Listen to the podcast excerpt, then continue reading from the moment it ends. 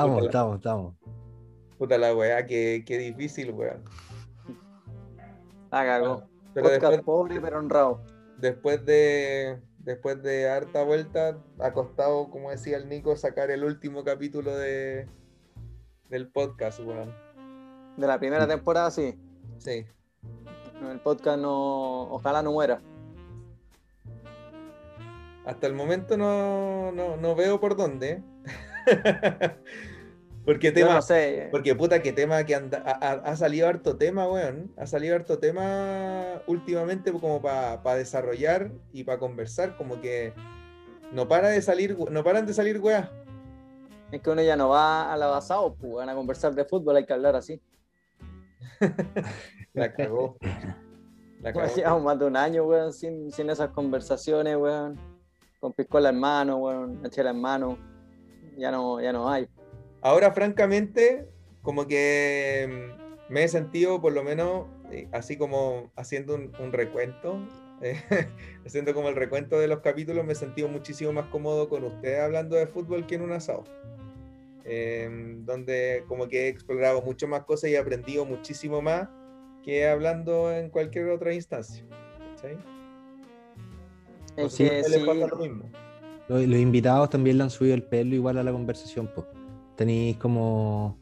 No es el curado jugoso que te, que te trata de imponer como su, su- su visión con respecto a algún tema o te mata preguntas hueonas, sino que son, son, son, son invitados de verdad que han especialistas en cada uno de sus temas y, y hemos aprendido un montón, weón. Yo, yo también me, me sumo a lo que estáis diciendo.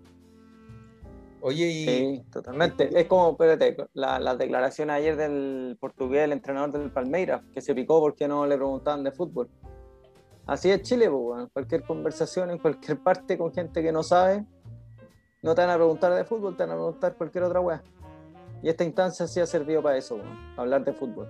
Es que, ¿sabéis qué? Yo tengo, yo igual sigo teniendo un tema con esa weá. Yo igual sigo teniendo un tema con cuando te dicen en, en las conferencias de prensa o los entrenadores o algunos te dicen, ya, pero pregúntenme de fútbol. Pero, ¿qué, qué es que te pregunten de fútbol? Que te pregunten de estrategia, de táctica, que te pregunten de eso, ¿no? Si el fútbol tiene muchísimas más dimensiones que eso, pues, weón.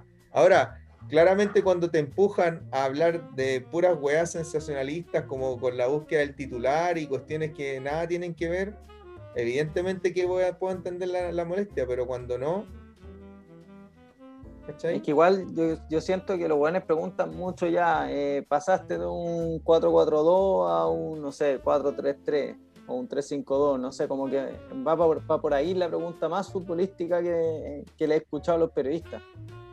Y, y como que más allá de eso no se meten. O sea, hay, hay hueones que preguntan y están informados y te, hablan de la amplitud, de la profundidad, del tercer hombre, no sé, cualquier cosa, porque los buenos estudian, si ya lo, ya lo hablamos en algún capítulo atrás, que hay periodistas que estudian la carrera de entrenador para, para ir a hacer mejores preguntas y todo.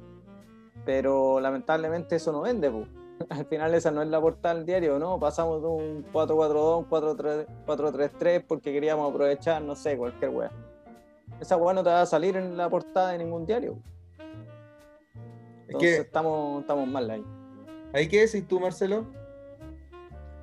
Puta, ahí quiero irme eh, agarrando lo que toma Nico, o sea, lo que dice Nico, irme al, al origen de, de esta cuestión de la necesidad de, de generar este espacio que seguramente tuvieron ustedes dos al presentarme la, la invitación eh, de, de ser parte de este podcast, que en el fondo es valorar los espacios de discusión y de conversación acerca de distintas temáticas que, que componen el fútbol. El fútbol no, no son los números, no solamente planificación de entrenamiento, eh, establecer metodologías de trabajo, sino que el mundo de- del fútbol es mucho más amplio que eso.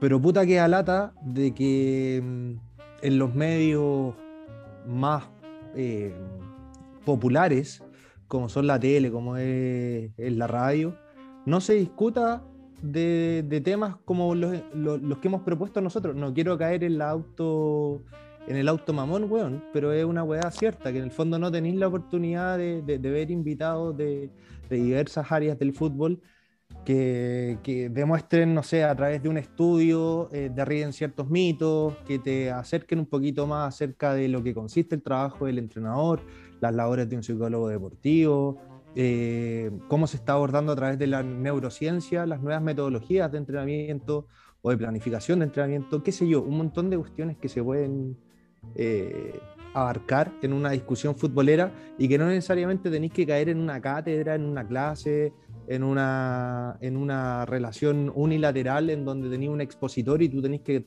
quedarte callado y no preguntar, sino que hemos tenido la oportunidad de discutir, de preguntar, de, de argumentar, ¿cierto? Cada uno a través de nuestros puntos de vista, diversas formas de, de entender las cosas y de verlas. Y eso ha sido súper rico para súper nutritivo para la conversa, para aprender. Pero me llama la atención cuando hay periodistas, no voy a dar nombre, voy a seguir en, en lo que hago del podcast, siguiendo en esa línea. Me llama la atención cuando hay periodistas, por ejemplo, que dicen que estas weas no venden, ¿cachai? Que estas weas no son para meterlas en, un, en, en 90 minutos de un programa de televisión, ¿ya? Eh, en un programa futbolero. Porque hay que empezar de a poco a culturizar, weón, eh, y diversificar la, la variedad de, de, de ofertas, porque necesitamos dar ese salto, porque nos, nos, estamos dando cuenta que nos estamos quedando pegados, weón, que, que, que esto, esto que tuvimos como éxito estos últimos cinco años, seis años de éxitos deportivos a nivel selección, que en el fondo es lo que es la vitrina del fútbol local, no supimos gestionarlos. Y es momento de darnos cuenta de que tenemos que pegar el salto, weón, a través de la culturización de los mismos componentes, de la misma gente que trabaja en el fútbol, y qué mejor herramienta que discutir y aprender, weón. Y darte cuenta de que por mucho que tú hagáis la pega en la escuelita de fútbol, del preparador físico, de psicólogo, de asistente social, de entrenador, compadre, no todos tenemos la herramienta y es necesario ir aprendiendo de otros especialistas, otros profesionales. Esto es lo que nos ha permitido este espacio y, yo lo valoro y lo, celebro. De verdad, echo de menos este tipo de, de, de instancias en los medios públicos, en la televisión sobre todo. Porque no nos podemos quedar, weón, en analizar una Copa América en base a la bolita de cristal del Toy Vega y en tratar de achuntarle a la alineación o matar el tiempo simplemente, weón, jugando con los amigos, que por muy entretenido que sea, weón, la conversación futbolera no se puede resumir en una polla. Y me pasó que en la Copa América, weón, todos los weones andaban pendientes de la puta polla, que sea, dicho sea de paso, no, es, no es, lo que ustedes están pensando, es esta weá que se hace para apostarle a los equipos, weón, y achuntarle a los resultados. Hostia, tío, Entonces, que yo me había preocupado. es que, que claro. Te, te estabas poniendo no? babero, picarón. Entonces, ah, somos, de... somos, el mejor fútbol de podcast del Chile, hermano. Oye, Puta, entonces, para pa cerrar, como la conclusión es eso. Me agradezco y celebro este espacio porque te das cuenta que, como dice Nico, se echan de menos esas conversaciones en asado. Puta, tomo lo que dice Claudio. Bueno, celebro mucho más este tipo de conversaciones, sin llegar a ser cabezonas, ¿cachai? En lo, eh, eh, ni cátedras, ni mucho menos. Son amenas, son con gente que estudió, con gente que sabe, con gente que ha trabajado en el mundo del fútbol, que sabe realmente lo que es, lo que necesita, lo mal que se están haciendo las cosas y el margen de desarrollo que tenemos. Y eso no lo encuentro en otras conversaciones, en otros espacios, porque todo se resume finalmente al resultado del partido y a si le achuntaste o no, weón, en una puta polla. Eh, eso es lo que tengo que... Y ahora me retiro. Claudio, Nico.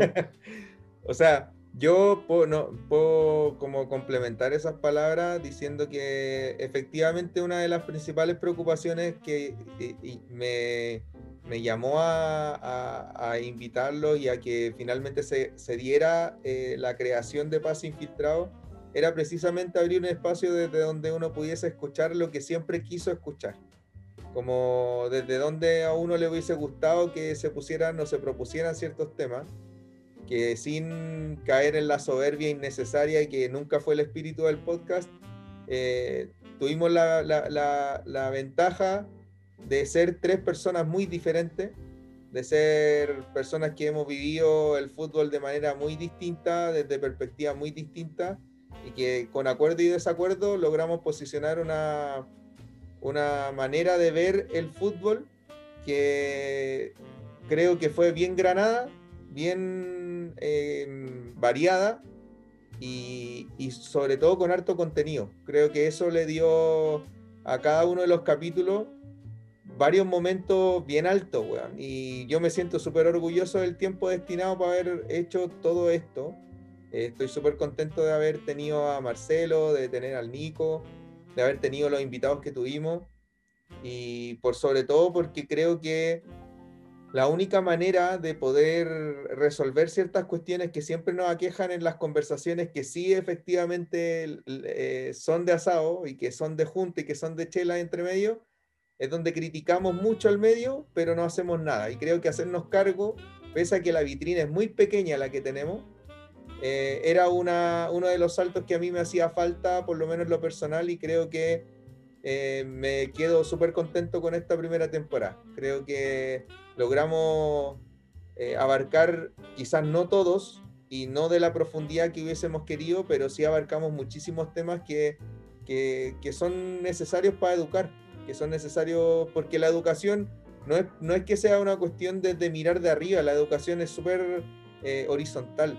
Y, y, nosotros nos educamos uno a otro, aprendiendo del otro, entendiendo los ritmos del otro, sabiendo qué es lo que dice el otro o la experiencia del otro, eh, no solo entre nosotros, que también, sino que con la gente que vino al podcast y nos entregó cosas que, que bien podemos tomar y otras que no, pero que las escuchamos atentamente y que nos respondieron muy, como gentilmente a cada una de las preguntas. Entonces, y aparte yo me quedo con una weá que eh, es una cuestión que he estado reflexionando mucho en lo personal últimamente, que esta weá de establecer contacto, como de, los mensajes que nos llegaron por interno de gente que escuchaba esta weá la mierda de, nuestras casas, que, que, de repente nos decía, eh, puta, he escuchado todos los capítulos y estoy súper contento de haber encontrado este podcast, o o puta, qué bueno, qué entretenido esto, o la gente que, vino de invitar, que escuchó algunos capítulos que también nos no, no los celebró.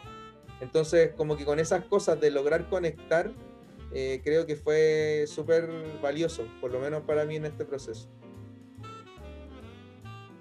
Sí, totalmente de acuerdo con todo lo que han dicho ustedes. Sí, de verdad ha sido un, siete meses ya, más o menos empezamos en enero. ¿O no, Claudio? ¿Sí o no? sí. sí enero, cacha, siete meses, se han pasado volando en verdad. Hemos tenido varios capítulos, eh, distintos temas, eh, eso lo, del, de la gente que te, que te, escribe por interno y todo, la raja que les guste, y, y, eso es lo que motiva a seguir también, o sea, como que no, no darla por finalizar esto. Si bien hemos, hemos tenido parones grandes de varias semanas, habíamos quedado al principio que íbamos a hacer como uno, uno cada 15 días, una cosa así como todo al mes. Y al, principio empezamos, empezamos fuerte, man. Hacíamos tres capítulos a la semana, una cosa así, dos capítulos a la semana. Eh, estábamos motivados, estábamos muy motivados. Después, puta, los tiempos no dan y todo. Porque, bueno, a mí, a mí me soltaron antes. Ustedes pasan encerrados más seguidos. Y...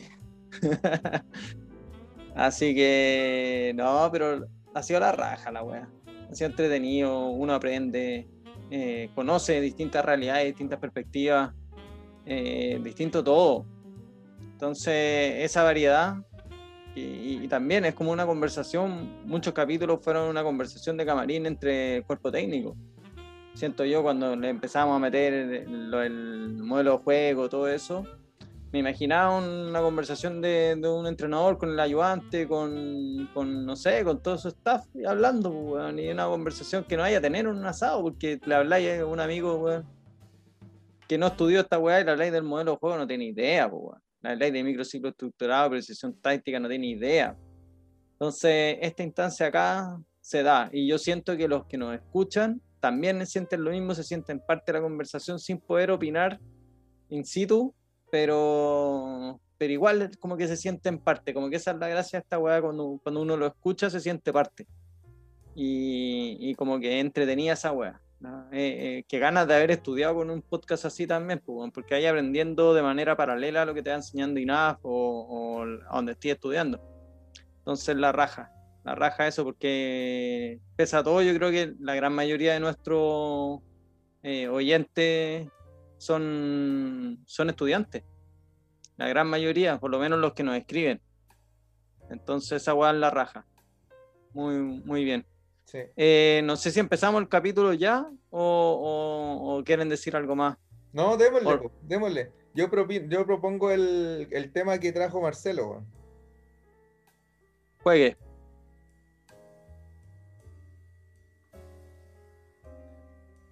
Vamos. Eh, a ver, muchachos, les quería proponer el tema de la formación de INAF. Eh, me tocó. Me tocó trabajar. ¿Estamos seguros que vamos a entrar ahí? Sí, sí. Te renovaron, te renovaron el contrato. Hay que ¡Uh, la hacerlo. raja! Hay que hacerlo. No, lo más probable, lo más probable es que nos sigan. Lo más probable es que nos Ah, sigan. con razón. Así que Este para pegarle el palo directo. ya. es buen momento. No, pero eh, lo último que supe es que pretenden volver a clases presenciales. Ya. Pero, pero esto ustedes saben que va a estar supeditado a, mm, al contexto sanitario y que es- esto de la formación presencial o semipresencial pasa entre una dinámica, un loop que llegáis a los periodos críticos de in- invernales, por así decirlo, y volví al encierro, por lo tanto lo más probable es que el próximo, el próximo año repitan primer semestre online, segundo presencial, veamos cómo se da este segundo semestre primero, pero eso es lo que se pretende. Eh, Oye, pero- ya me imagino, ya me imagino las clases presenciales en la última sala del tercer piso. Esa weá que era dos corridas de fila, o sea, de, de silla, y nada más. Era nana esa. ¿Te acuerdan o no? Sí. Ah, la, La última del sí, tercer la piso. última. La última, que era nana. Era No, bueno una micro. Ahí Era teníais una micro, sí, una weá larga. En las condiciones actuales teníais que, que meter siete hueones. No más. Por distanciamiento, por espacio. Tenéis que hacer... em, El profe afuera. selecciones de, por ejemplo, en primer año sabemos que llegan 30, 40 alumnos. Por ejemplo, en el curso en el que estábamos con Rodrigo eran 40, 40 alumnos, aprox, promedio. Eh, de esos 40 alumnos tenéis que hacer grupos, po, weón. no, no podéis meter a, a 40 en cancha como antes y tener 20 trabajando y 20 parados afuera, o, o- o 5 en Teletón y 15 ahí dispuestos a entrar, sino que vaya a tener que hacer por aforo de 20 personas o 10 personas en cada mitad de cancha, el profe con su ayudante, cada uno en su espacio. eh, y, y lo cual en el fondo da para pensar de que le va a tocar entrenar un día uno. Claudio va a estar en un grupo en donde va a ir los martes, pero Nico se va a tener que quedar en la casa porque no va a poder ir el martes. Y después el jueves va a tener que ir el Nico, pero Claudio tú no vas a poder ir porque ya te tocó el martes. Entonces, esas clases, el INAF no, no es como que las vaya a emitir vía streaming, ¿cachai?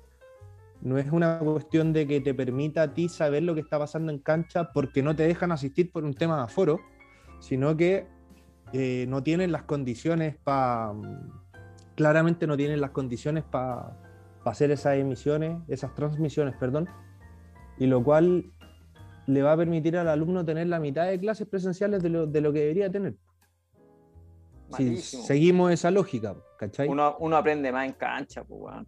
Con los compañeros, viendo las praxis los compañeros, viendo la- las sesiones que hacían los profesores, el ayudante, toda esa weá te sirve. Y cuando uno está aprendiendo, y si es que están con pega, no sé, en una escuela, yo me acuerdo que todo lo que hacíamos era agarrar la sesión que vimos, que nos gustó, y la replicábamos el fin de semana en la escuela, pues.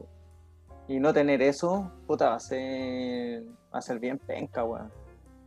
Que charcha esa weá. Es que sabéis lo que, sabéis lo que yo creo, o sea, sí, yo no quiero llevarme, no sé, no sé para dónde lo quiere eh, conducir Marcelo el tema, pero, pero yo creo que, que el, el modelo educativo es el que, el que compromete ese tipo, este tipo de escenario por sobre todo, pues, ¿cachai?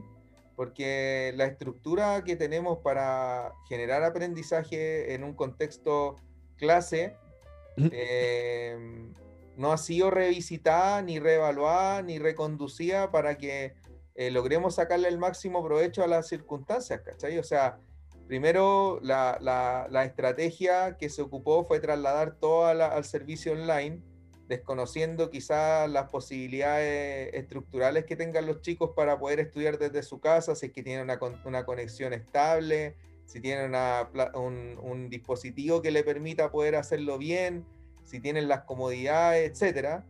Eh, si es que esas clases sacaron el máximo provecho o no del tema que se estaba tratando de acuerdo a lo que propuso cada profesor, que esa también es una variable súper cuática porque hay algunos profes que se manejan mejor y otros peor con la tecnología.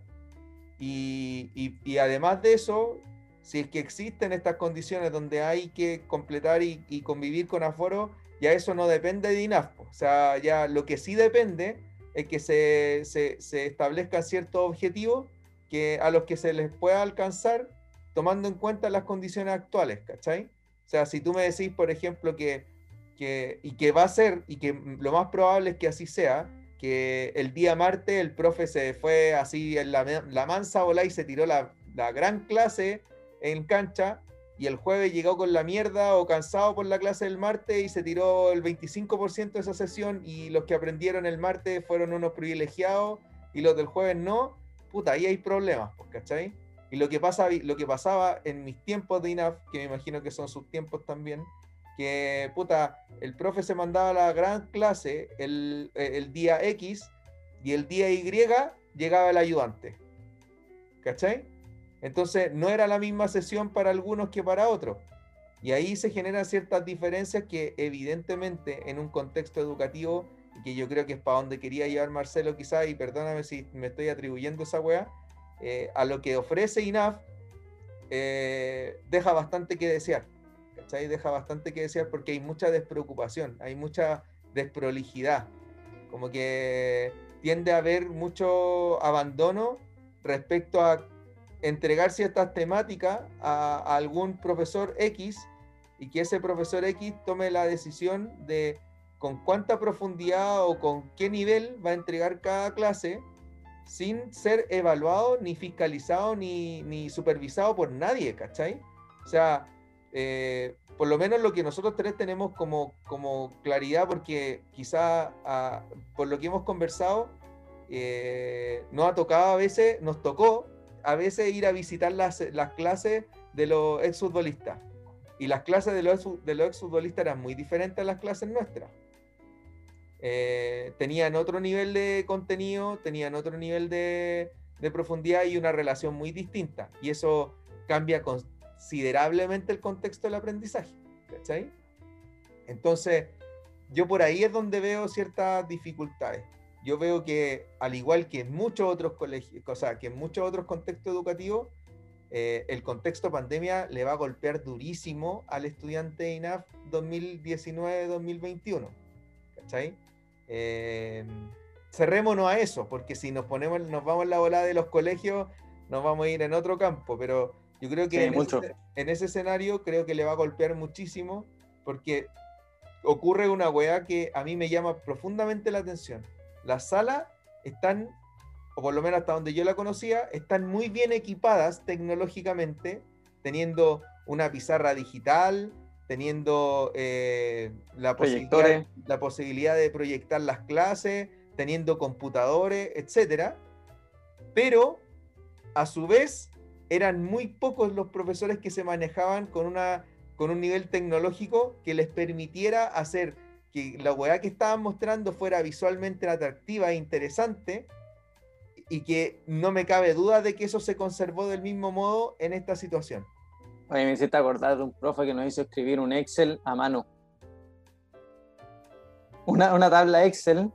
Bueno, hacerla en el cuaderno, conche tu madre. Que, no, supuestamente era, teníamos que aprendernos dónde estaban las weas, no sé, pero bueno, dibujé un Excel, lo dibujé en un cuaderno.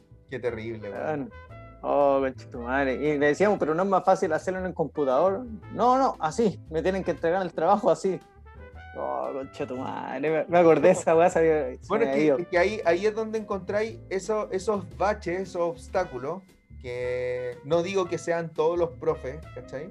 Pero por lo menos para los que veníamos de un ambiente educativo diferente, nos dimos cuenta de varios obstáculos que, que no eran precisamente el aprendizaje del fútbol propiamente tal, sino que eran eh, baches que venían eh, producto de la disciplina, ¿cachai? Que venían producto de una falta de supervisión y obviamente una precariedad en cuanto a la preparación respecto a la, a la pedagogía, ¿cachai? Porque... Pero ¿sabes qué? Espérate, yo creo que igual la solución acá, eh, volviendo como al tema de la, de la, cancha, porque al final eso es como lo, que, lo más importante, más que que el profe sepa usar un computador o no, lo que sea. Eh, van a ser los mismos alumnos los que se van a, a se la van a ingeniar para que todos aprendan de lo mismo porque no cuesta nada tener a un weón grabando con el celular y después comparta por WhatsApp la clase o la está haciendo un en vivo en Instagram o la weá que sea. O sea, sería la raja que el INAF preste las canchas donde están los árbitros, porque esas sí tienen esta, estos como segundos pisos, que es para, para grabar los partidos. No sé si se acuerdan. Sí. Que, que las canchas ahí tienen este segundo piso. Sería la raja que los weones instalen de eso en la otra, en la, la, sintética o presten las otras eh, cuatro canchas más. Y, y, le pongan eso para que un weón de la clase se ponga a grabar. O el ayudante, o weón que sea, ¿cachai? Que se ponga, o dejen el, el, el celular ahí grabando la clase y, y pico el audio, o, o, de repente hay otro weón grabando el audio, no sé pero, pero yo creo que van a haber alternativas. Yo creo que los mismos alumnos van a solucionar ese problema.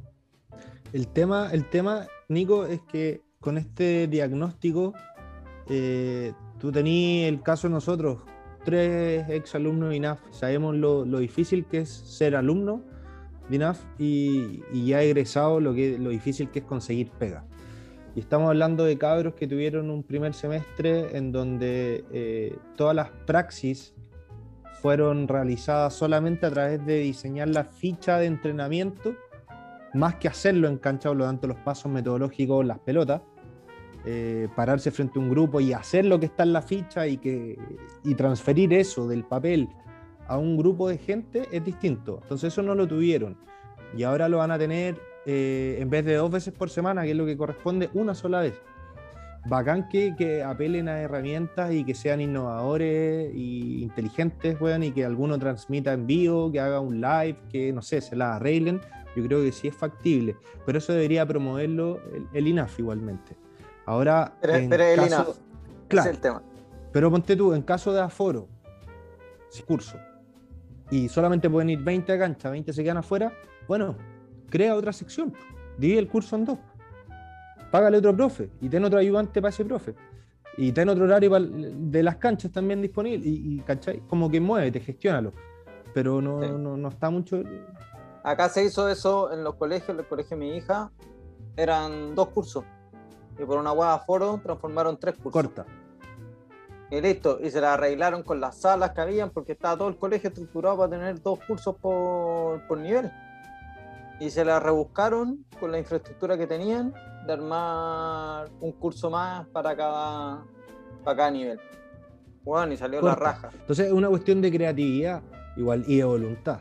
Entonces, con ese panorama, eh, el día de mañana estos cabros van a egresar con unos baches, hablando de baches institucionales, también en, en formación académica importante. Entonces, se van a enfrentar al, al campo Pero, laboral y eh, tú entre contratar entre, si trabajáis en una escuela de fútbol, tú eres el director de la escuela, creaste una escuela de fútbol allá, y vaya a contratar un cabro INAF que estudió en la pandemia y uno que estudió antes, o estudió después de la weá, chao, pero no le tocó ese periodo. Puta, igual pesa, creo yo, no sé, a mí me pasa ese tema. O sea, no sé si ahí, tanto, donde... tanto, porque ¿cuántas praxis, cuántas praxis tenía al, al semestre? serán unas seis entre todos los eh, ramos claro. por semestre. Sí. Entre COF, entre fútbol, eh, didáctica, ya no me acuerdo cómo se llaman los cursos. Pero tenéis, no sé, ponle que seis. Y si estáis trabajando en una escuela, tenéis todos los fines de semana praxis, por así decirlo. Pero eso sí es que estáis trabajando. Yo creo que uno aprende. la posibilidad de trabajar. Sí, pues, por eso. En escuelas de fútbol, por lo menos, no. ¿Cachai? Que al, al, al campo al que ya. pueden no, pero... eh, apelar estos cabros que están recién empezando la mayoría nos iniciamos en escuelas de fútbol. Entonces, e-, eso ya no lo tenéis. Sí, pues, pero la weá es que no, no lo tenéis, pero lo podéis tener más adelante. Y vais a ir a aprender y, corregir esos errores quizás con desfase, pero no sé si es tanto, tanto la importancia de hacer la praxis más que de aprender de los errores de tu praxis. Yo creo que va por ahí. Más que hacer la praxis en sí, es aprender de los errores y, y, no sé, puta, me equivoqué en, no sé, en ponerlo a los niños de espalda al sol, o no sé, que no, no lo de los pasos metodológicos ya es, es, INAF, pero al final uno igual no siempre lo hace en cancha. Uno no, no siempre está, bueno, en todas las sesiones, en cada entidad, está pidiendo retroalimentación, eh, no sé, como que depende del nivel y la edad de los niños, si es que le, le, le la demostración o no, ¿cachai? Hay mil factores que uno va, dejando de lado y todo. Ahí yo creo que hay un, hay un tema que creo que, que, le pega duro especialmente a INAF, que es eh, esta, esta necesidad de reinvención. Em, para poder actualizar ciertos procesos que por lo menos en mis tiempos yo ya lo estaba solicitando hace mucho em, y que, y que no, no, necesariamente tiene que ver con las inquietudes particulares de un alumno o de alguien que vaya a dar una clase, sino que tienen que ver con la necesidad de actualizar esos procesos en, en, honor al fútbol actual, ¿cachai? Que, que ya desde el punto de vista educacional de aprendizaje y del perfil de entrenador que está saliendo de INAF, eh, deja mucho que desear la estructura respecto a los, a los, modelos actuales de lo que se busca, ¿cachai? Em, y a eso súmale que está esta pandemia que no solamente provocó que no hubiesen clases, sino que también frenó de cuajo la posibilidad de eh, que se abran estas escuelas de fútbol, que el, fútbol formativo está en crisis aquí en Chile. O sea, tenía ah, solamente la posibilidad de que eh, ya volvió el fútbol de la sub-21 y sub-19, si no me equivoco. Eh, pero de ahí para abajo, ¿qué es lo que tiene? No tienes nada. Entonces, todos esos espacios que estaban abiertos anteriormente, como por ejemplo las escuelitas de fútbol, los talleres, el mismo colegio, que eran oportunidades que tenían los que estaban recién aprendiendo para mejorar sus capacidades de liderazgo, sus pasos metodológicos y, y, pulir un montón de otras cosas que no se pulían dentro de la clase misma, ya no están. Y que lamentablemente, para bien o para mal, esa responsabilidad recayó en una institución que no supo eh, modular eso. ¿Cachai? a mí me da la impresión de que al igual que en los colegios, eh, entendiendo lo necesaria, porque para mí sí es necesario el contacto diario, el observar el, olor a pasto, el estar ahí, saber más o menos cómo funciona el asunto, lo que le golpeó durísimo a, a, instituciones como INAF, que tienen el monopolio de la educación en términos de los entrenadores de fútbol, y que no veo que haya una mejor propuesta que estas múltiples sesiones por Zoom, que no son la única estrategia que se podría haber tomado para poder mejorar esto. ¿Cachai? Y eso tiene que ver mucho con, con, con la capacidad de respuesta que tuvieron muchas instituciones, no solo INAF, para poder eh, darle un poquito de amortiguación al impacto que tuvo esta pandemia en términos educativos, ¿cachai? Es que ahí te das cuenta de que la educación es un negocio. No hay, educación. O sea, la preocupación, la preocupación tiene que haber estado en llenar la matrícula, en ofrecer esta posibilidad de levantar un, un Zoom, de tener llenas las sesiones, que un profe fuese a dar la clase, da lo mismo que profe, da lo mismo que nivel de sesión. Yo no sé si no sé si como lo, hacía, lo hacen en, algunos colegios porque tengo amigos profes, pero en algunos colegios se metía eh, como por incógnito un supervisor para ver de qué se estaba haciendo la clase. Yo no sé si eso se daba en la práctica eh, en Zoom y en, en, INAF. El coordinador. Ya, sí, y, no sé qué nivel de retroalimentación, porque tú, tú fuiste ayudante, pero yo no sé qué nivel de retroalimentación tenía eh, ustedes como equipo de trabajo para decirle, oye, sabéis que estuve en la clase, estuvo re buena, O, oye, ¿sabéis que estuve en la clase y no me gustó? Como que no habido participación. ¿Existía esa No, posibilidad? cero, cero, cero. Mira, ten- ten- estoy trabajando en un colegio en donde se mete un coordinador eh, a todas las clases. 15 minutos antes de iniciar la sesión y se va una vez que tú cerráis la... que se despide el último alumno. Y él te da un feedback constante. Acá en INAF, nunca nadie. Nunca nadie. De hecho, el UCampus, el perfil de UCampus, el portal web del INAF, eh, el último mes y medio de clase pues, estuvo malo. Eh, los alumnos no podían entrar eh, a la sala. Entonces, ¿qué pasó? Había un alumno que tenía Zoom, la, la, la, la Pro, Premium, y él nos enviaba las reuniones, los links, nosotros los compartíamos por el grupo de curso, pero habían alumnos de 40, 50 años que no tenían WhatsApp y que ellos se metían directamente al portal y la clase no había iniciado. Entonces te comunicabas con él y era como, yo no tengo WhatsApp, no sé usar esa weá, hago el esfuerzo por entrar al computador, que ya me cuesta, y más encima no está la clase y yo no puedo, y me estoy perdiendo la clase y estoy pagando y, y más encima de online, no es presencial, Pero- entonces se suma a un ¿no? montón de weas en donde no tenéis el soporte logístico ni académico para lidiar con esta cuestión. Entonces, aquí lo que apunto, para ir cerrando, es que de verdad creo que hay carreras prácticas, weón, en donde si la weá, si no se puede estudiar como corresponde, no se debería impartir nomás. Totalmente de acuerdo. se quiere, si se quiere ver como un negocio y lo vaya a hacer igual, entonces los cursos no pueden ser para 40 alumnos, pues, weón. Si es práctico y los vaya a pasar a cancha, tenéis que cachar que en algún momento la weá va a pasar a lo presencial. ¿Cómo lo vais a hacer con 40 alumnos cuando con cueva podéis tener 10 personas juntas? Entonces, deberían haber previsto esto y ahí se nota el- el nivel de improvisación y de, de- chakra que tienen en, INAF y que como era el panorama hace 8 o 10 años cuando entramos nosotros a estudiar y a lo que te encontráis hoy día sigue todo igual, weón. ¿no? Lo- los mismos personajes, weón. La, misma weón, dinámica, la misma weá. El mismo precio completo, ¿no?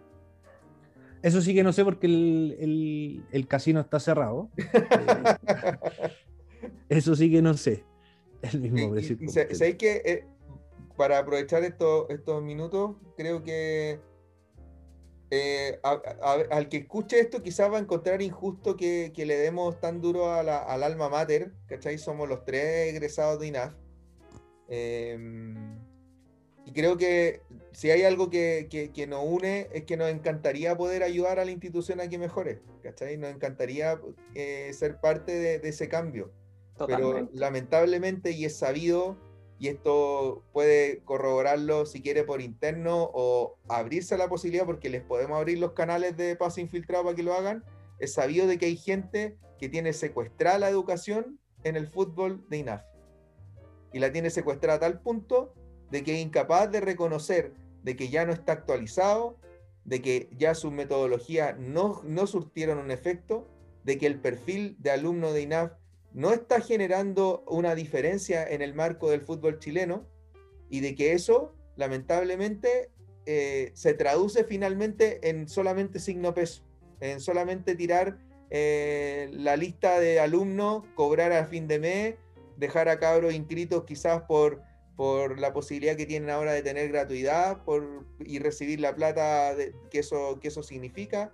Entonces, es un escenario bastante lamentable, creo yo, y que claramente explica también la- las serias dificultades que tenemos en el fútbol nacional.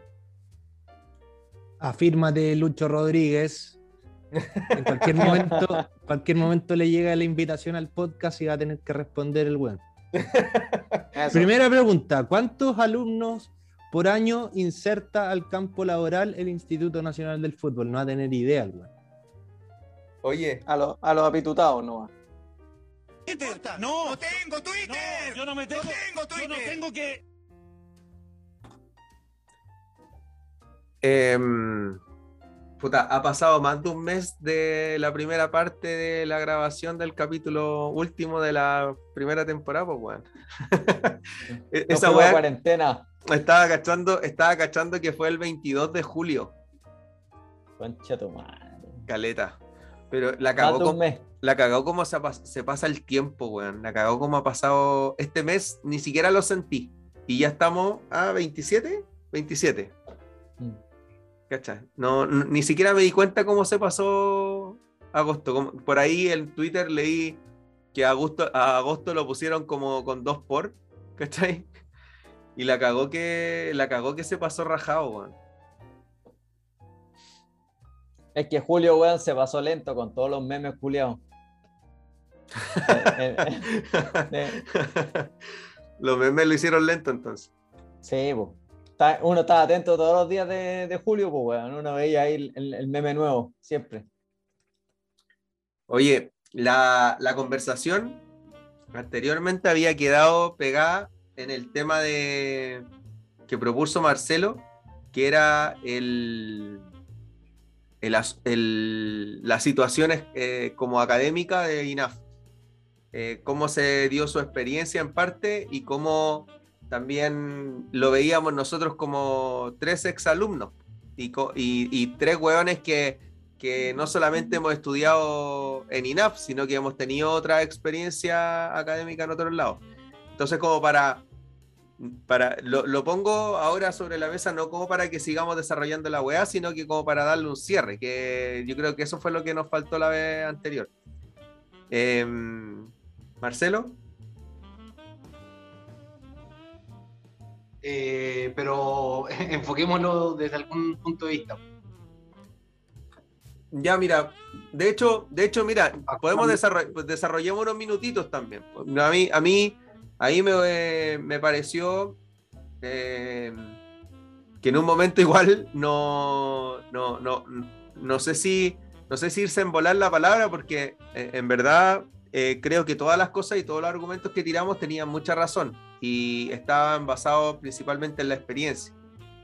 Pero por otro lado, siento que, que también está como esa, esa weá de que y que nos dice todo el mundo cuando yo, no, no ha pasado a, a ti a mí, Marcelo, a Nico no sé si le ha pasado, pero, pero cada vez que uno habla eh, de, lo- de las cosas negativas que tenía eh, o que tiene INAF, eh, te terminan diciendo, oye, pero weón, le estáis haciendo un flaco favor a la casa de estudio donde venís, ¿cachai? Eh, como que estáis un poco tirándole piedra en el techo todo el rato y se supone que tú también eres un alumno de ahí. Entonces, yo quiero poner la conversación desde ese punto de vista. Quizás no como para no como para seguir hablando de lo anterior, sino que pongámoslo desde la perspectiva del alumno que, que- y, y cuál es nuestra propu- propuesta de valor en función de lo que estábamos diciendo, ¿cachai? Porque cada uno sabe lo que dijo también. Grande enough, grande enough, lo más grande, weón. Eso dije yo. Estoy seguro. ya, Puta, no me en verdad no me acuerdo mucho, weón, si pasó hace mucho rato, weón. Pero como darle un cierre, weón. Mira, y yo siempre lo he dicho, y, y fuera huevo, INAF te forma bien. En, en muchas cosas te forma bien. ¿Tiene problemas? Muchísimos problemas. ¿Se puede mejorar? También se puede mejorar muchísimo. Pero, puta, en la calidad de, de los profesores, por lo menos que yo tuve, eh, fueron buenos. Entonces yo aprendí, yo aprendí mucho de, de- de los profes que yo tuve, pero eso no, no depende de INAF, depende de la calidad del profe que me toque, porque puta, si la, la rotación de profesores en INAF es, es enorme, pues, weón. si le llega una oferta a un equipo se va y cagaste y te lo reemplaza a otro y el, y el que, el que llegó después quizás no es muy bueno, no sé, pues yo tuve profes buenos, profes malos, de todo, ¿cachai? Y, y- y es cosa de cueva, ¿no? Yo siento que tuve cueva, yo siento que tuve buenos profes y, y me sirvieron.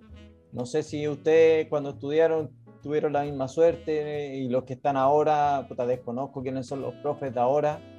Eh, deben haber algunos muy buenos, otros malos, otros más o menos, puta, no sé, pero, pero yo siento que igual la, la parte teórica que te trata de transmitir INAF es buena es muy buena, es, actu- es actualizada para, para hacer un, un grado, ¿cachai? Para, no, no es un, un posgrado, ¿cachai?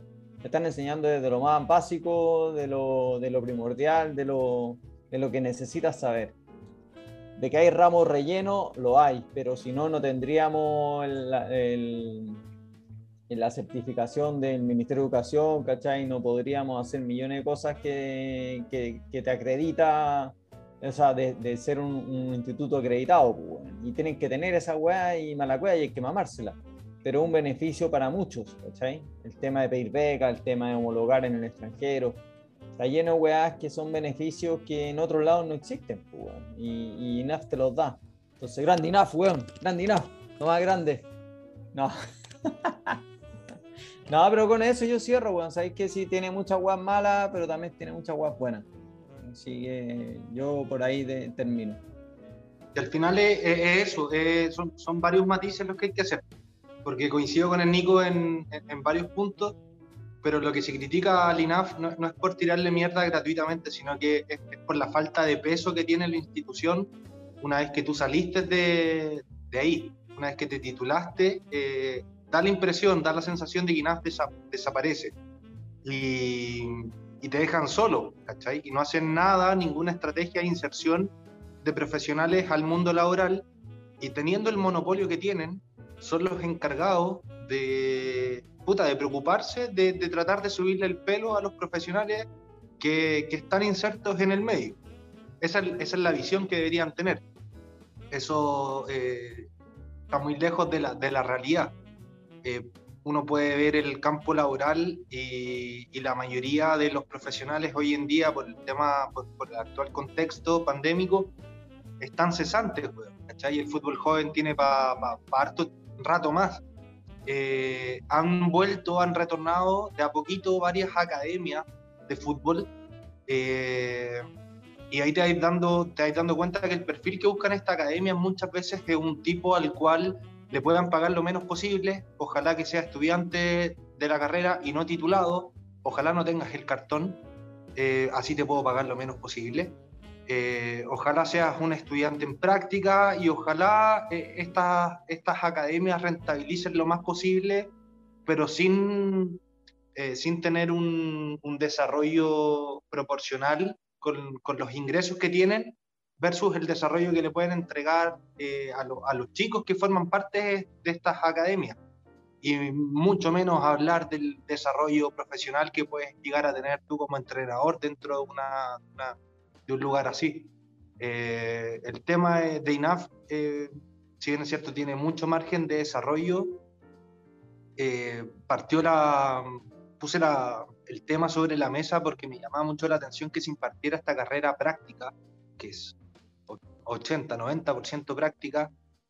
eh, puta, en, un- en una situación en donde, weón, llevan un año y medio estudiando por un computador y nadie les asegura que el próximo año puedan volver con normalidad a cancha. Recién este semestre se están haciendo los esfuerzos y hay que ver si priorizan los ramos prácticos o no, si los teóricos siguen haciéndolos de forma remota o si hacen alguna mixtura de manera tal de que se pueda impartir un- una carrera como, como la gente, como corresponde, y preparar a profesionales que sean capaces de trabajar y aportar después en el medio.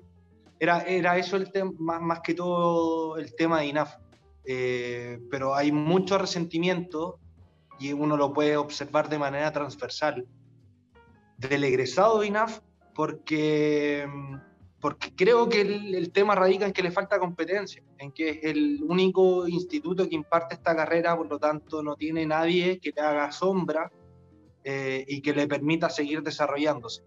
Eh, uno ve los directivos que hay en INAF, la gente que trabaja tomando decisiones importantes y se da cuenta que no es la gente más competente, eh, que no es la gente que debería estar, porque han pasado casi 20 años o un poco más de 20 años de la creación del instituto y, y uno no ve un- una avalancha, una ola nueva de renovación, de nuevos entrenadores. Si bien es cierto, ingresa gente del INAF al mundo profesional, sí, pero la mayoría son exfutbolistas y eso eh, ha sido así desde antes de que existiera el instituto y va a seguir haciendo así independiente que exista o no el INAF. Por lo tanto, el peso que tiene el instituto para gente como nosotros, que no somos parte del medio como exfutbolistas, eh, es, es, es por qué se le critica. Eh, es porque en el fondo es por- para algunos la oportunidad y para otros no. Eh, desde ese resentimiento uno lo puede entender, pero es verdad que lo que dice Nico, o sea, que si bien es cierto, por mucho que uno le haga crítica al instituto, puta, te entrega la base para poder trabajar, eh, dependiendo de los profes que tengas, y como en todas las carreras ocurre, eh, si tienes la fortuna de tener buenos profesores en tu proceso de formación, deberías tener buenos contactos para poder trabajar, que es lo primordial en este país de pituto, pero también deberías estar preparado, eh, desde habilidades blandas, desde manejo teórico, conceptual, metodológico, pero puta, eso no se ve refrendado después en lo práctico, porque uno se pone a observar el universo de colegas eh, de, la generación de uno, o más arriba o una más abajo, y, estamos todos más o menos en las mismas, remando la más que la cresta. Entonces, es bueno también rescatar como tu visión, Nico, lo que tú puedes apreciar allá en España, porque eres... Eh, la vara comparativa que tenemos. Si bien es cierto, el, profesional español, el entrenador español está muy, muy solicitado y, con todo esto de desde Barcelona 92 en adelante han tenido un desarrollo metodológico importante y han, han sacado varios metros de distancia. Y nosotros lo observamos a ustedes como principales referentes.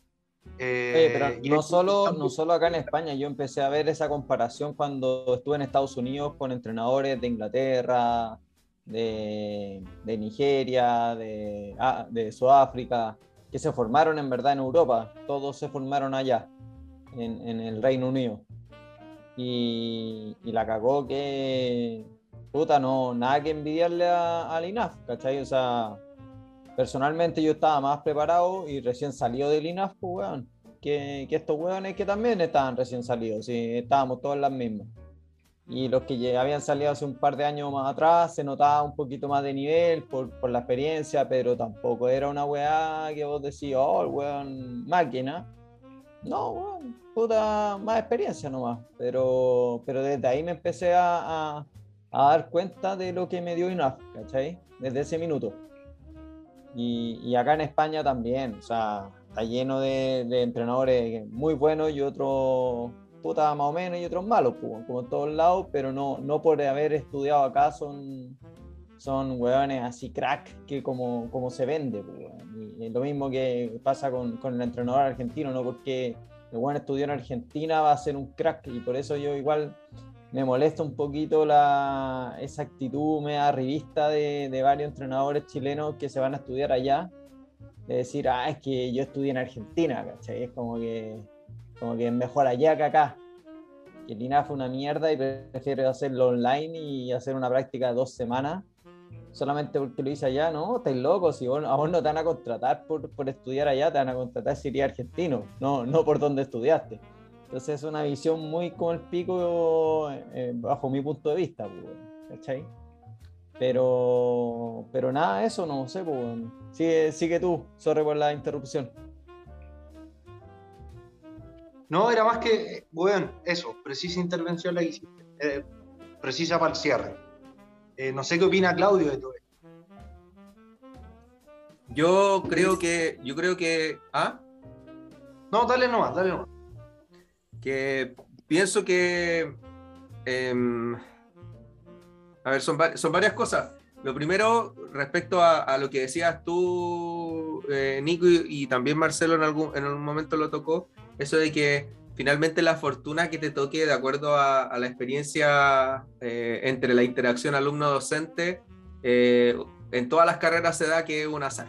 O sea, es, es complicado que, tengáis siempre como al mejor profesor o al mejor docente, eh, cuando realmente la mayor parte de, las carreras tienen esa, dificultad que muchas veces eh, se distribuyen en ciertos, eh, en cursos o quizás en ciertos espacios como más eh, de mayor rango en algunos casos, o como se daba en lo nuestro, que habían profesores que tenían mejores, eh, mejores estandartes en el, a nivel profesional que a los que hacían o el PET o hacían el curso que tenía como una prolongación mayor por no haber sido profesional.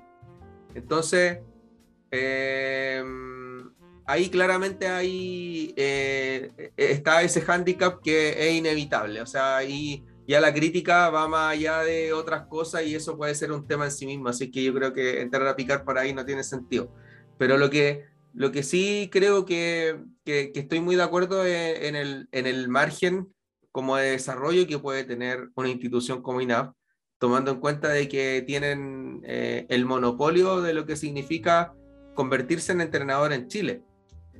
Em, creo que eh, así como tienen esa fortaleza de ser ese espacio donde eh, se unifica todo el conocimiento y todo el saber en tanto fútbol, creo que no se le ha sacado el, el partido que debiese haberse sacado. Eh, creo que igual hay una deuda tremenda desde el punto de vista académico y sobre todo de la exigencia docente, porque por un lado está el asunto de que si tienes a, a, grandes próceres del fútbol hablándote y explicándote de qué se trata, mínimo tiene que haber por lo menos una exigencia en materia de cómo ese profesional va a transferir la información. O sea, que haya una supervisión, ¿cachai? Que haya alguien que vea que efectivamente, por último, llega con un papelógrafo decente, ¿cachai? Ni siquiera un PowerPoint quizá, aunque debiese ser un mínimo de exigencia en materia tecnológica también. Em, o, que, o que la clase en el fondo tenga una metodología que te permita asimilarla de una manera adecuada, o que esa, esa persona que te está enseñando tenga un grado de criterio que permita la discusión, el debate, la construcción de conocimiento. Em, creo que en esas cosas, que particularmente son eh, exigencias que, que, ya uno demanda cuando, cuando, uno, cuando uno es más jodido, cuando uno tiene como por lo menos algo, años de circo ya en, el trote académico y, y, te das cuenta que llegáis a un punto en donde eh, escudado muchas veces en la pasión, en lo que significa el fútbol y en esta, en este afán de, de, mantener esta cuota así como de, de, amateurismo, ¿cachai? Eh, se pierde el fortalecimiento de las herramientas profesionales. Ahí es donde yo pongo el, acento. Yo creo que em, muchas de mis clases se trataron de hablar acerca de anécdotas, weón. ¿Cachai? Muchas de mis clases se trató de eh, hablar en términos que, podría haber escuchado eh, eh, hablar a un weón que trabaja dirigiendo sin desmerecer en el barrio, sin ningún tipo de, formación. Entonces yo por ahí me ponía un poquito más tincudo porque siempre, por lo menos, he tratado de que en los ambientes donde me desenvuelvo se, se, se nivele un poco para arriba, ¿cachai? Eh, se critica mucho al entrenador chileno porque no tiene las capacidades ni los recursos desde el punto de vista de la comunicación para poder desenvolverse en otros ambientes que no sea el chileno y o sea, efectivamente este tipo de circunstancias garantizaba que eso se mantuviera presente. Porque si bien es cierto, quizás la formación o el conocimiento no va a ser muy distinto aquí en España, en Chile o en Argentina, sí, el manejo de esa información es muy diferente. Tú te encuentras con una calidad de profesionales muy distinto. Tú te paras de, igual a igual con la misma cantidad de estudios eh, aquí, de aquí en Chile, con un argentino y un español, y se nota inmediatamente la diferencia. Y eso es innegable.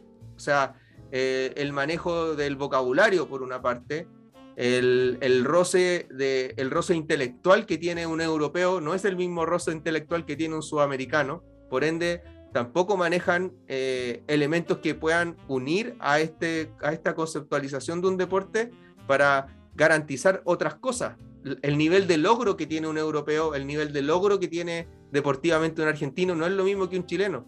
Por lo tanto, nosotros tenemos desventajas propias que lamentablemente nosotros no, hemos sido capaces de fortalecer en otro ámbito, en donde, como les vuelvo a decir, yo siento que igual es una fortaleza que haya un único instituto acá en Chile, pero ¿por qué una fortaleza? Porque así todo ese conocimiento y todo ese saber se centraliza en un solo lugar y de esa manera se podría potenciar aún más. Pero lamentablemente lo que pasa es que se, sigue girando la rueda, a mi, a mi juicio. Se sigue manteniendo el mismo nivel, se sigue cortando los perfiles con la misma estrategia y a mí esa weá me molesta. Y lamentablemente pasan cosas como estas vicisitudes, entre comillas, que ya es un hecho histórico, esta cuestión de la pandemia, en donde nos vimos enfrentados a un cambio de paradigma tremendo en términos eh, educacionales donde vimos que tuvimos que pasar prácticamente toda la academia a lo digital como lo estamos haciendo ahora. Y yo no siento eh, que, haya habido una, un afán de mejora en aspectos que tienen que ver con lo meramente práctico, como lo que decía Marcelo inicialmente también. Que esta carrera se trata de gestionar personas. O sea, yo no sé si lo entendemos de manera distinta los tres, pero gestionar personas a través de un documento o a través de una pantalla es algo absolutamente imposible. Por lo tanto, si tienes la, la, eh, eh, la derrota o la dificultad de no poder eh, llevar a la práctica el conocimiento y el saber que, que estáis ejecutando, es evidente que tu nivel de profesionalización va a ser muy reducido. Entonces, ¿Sabéis qué? ¿Sabéis qué? Y, vuelvo a repetir el tema de, del. Puta, que me da rabia la wea. Pero contratan al ex futbolista, da lo mismo si tuvo la clase online, eh, presencial, la weá, ese weón va a tener pega segura. ¿Cachai? Y, y el resto que, que estudió en Argentina, que la hizo eh, online, semipresencial, va a tener la pega igual. ¿Cachai? Da lo mismo lo que tú hagas, eh, si tuviste el 100% de clases presenciales y solo cancha. pero sí, weón, si el otro día, el otro día tú me mostraste, me mostraste cómo eh, vendía literalmente un humo asqueroso Así Eh, una entrevista de un entrenador argentino que echaron hace muy poquito de un equipo de segunda chileno, Mm. en donde mostraron que, que prácticamente desde su inicio y desde su formación por parte de su madre, que había sido futbolista y que vivía el fútbol de tal manera y que su padre y que no sé qué weá, ¿cachai? Eh, que Porque que, finalmente- que- Finalmente estos weones, ¿qué es lo que, qué es lo que pasa con, con esta weá que a mí igual me, me hierve la mierda y aquí se me, se me sale un poquito eh, la cadena con lo que voy a decir, pero para eso estamos. El, el cuento es que a, a mí por lo menos me molesta esta cuestión de eh, que, que vender esta imagen a través de, no sé, de, de- no quiero decir humo para no ser como tan repetitivo, pero vender esta imagen que no tienes a través de una estrategia comunicacional, eh, más, allá de, más allá de tus conocimientos y más allá de tu saber, eh, a mí me enferma, me, me descompone, porque es lo que nos tiene en la mierda que estamos. O sea, tenemos un montón de hueones que en este momento tienen la posibilidad de dirigir y que están dirigiendo y que se rotan en esa silla musical que lamentablemente es el fútbol sudamericano eh, y, y con mayor razón aquí en Chile, donde puta, echan, echan a un hueón y a las tres semanas está contratado en, el- en la vereda del frente, ¿cachai? Y Bueno, a lo que te. Espérate, que, que claro, es que, a lo que quería, antes de que nos vayamos a, ese tema, lo que quería llegar antes es que en Chile la sociedad está tan como el pico, tan como el pico que o te contratan por ser exfutbolista, te contratan por ser argentino, y si que te llegan a, weón, a ver tu currículum en un club, ¿sabes lo que me- me- a mí me ofrecieron? Y yo les conté, me ofrecieron ser ayudante de un equipo en tercera A. ¿Sabes lo primero que me dijeron? Lo primero que se fijaron en, de mi currículum, en el colegio. Mira la weá que se fijaron y me lo hicieron saber. Ah, sí que estudiaste ahí, mira, puta, que hay muchos socios de- del club que son de tu colegio y la weá.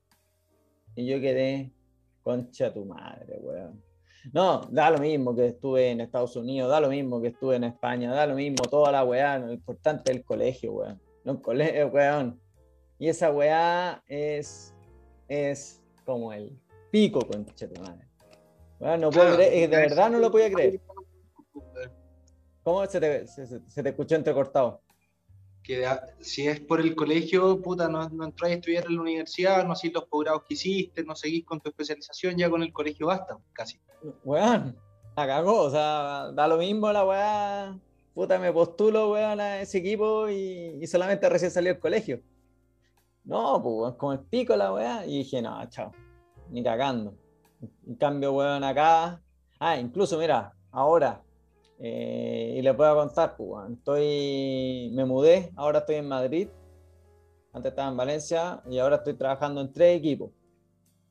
Y en uno de los equipos donde soy el ayudante, el segundo entrenador que se dice, El primero un venezolano que estuvo también de ayudante en, en primera división en Ruanda, en África.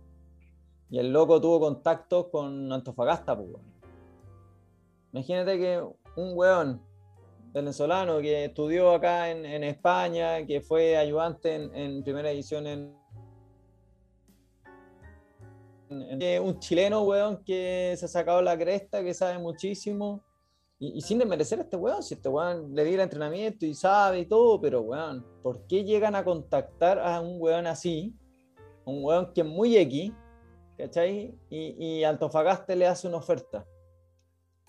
Y teniendo a tanto entrenador chileno, weón, cesante, que es muy capacitado, que no, no tenéis que pagarle el viaje, no tenéis que pagarle ni una weá. ¿cachai? Ya, porque ahí está, ahí está del INAF, pues, weón. El Sí, INAF weón. debería ser capaz de, de- de impartir, weón, eh, alguna estrategia para insertarnos de alguna forma. No puede ser que las prácticas te las tengáis que buscar siempre tú y que si no lograste conseguir práctica, el INAF te ofrezca, weón, irte a una escuela de fútbol en Talagante o en Pomaire o en Chimbarongo. ¿Cachai? O, la otra que hace, la que hace Perú, en tercera división, de ahí para abajo, no puede haber entrenadores extranjeros. Por ejemplo, ¿cachai? Por ejemplo, Listo. tercera A y tercera B debería ser plaza para profesionales recién Y, se- empezando. y segunda profesional también. Yo digo, hasta ahí. Segunda profesional también, solo chilenos. Porque ya tercera A, tercera B, amateur. ¿Cachai? Dale, Pero- dale una oportunidad en, en el profesionalismo también, porque en el minuto que tú saltís de ganar tercera A, imagínate subir. Chao, te cambian por un argentino, pues, ¿cachai? Entonces, ¿dónde, ¿dónde queda tu opción de, de jugar en el profesionalismo? ¿Qué? Profesionalismo, pues, weón, o sea, entre comillas, porque la segunda profesional es ahí nomás, pues semiprofesional. Pero, pero es, ¿cachai? Yo, yo pondría un límite, yo INAF le, le hincho las pelotas a la NFP y decir, loco, pongamos límite y el colegio de entrenadores que también ir a meter presión y decir, loco, cambiamos las bases, entrenadores chilenos para estas categorías son las más bajas, no te estoy obligando a que primera edición sea así. Así que el nivel de competencia... tiene el cartón. ¿Ah? Y que para dirigir tengáis el cartón. Sí, pues, Porque, porque pasa que de repente te encontráis con varios personajes en tercera A, tercera B, que ni siquiera pasaron por INAF. O sea, no, no tuvieron ni siquiera la intención de sacar el cartón.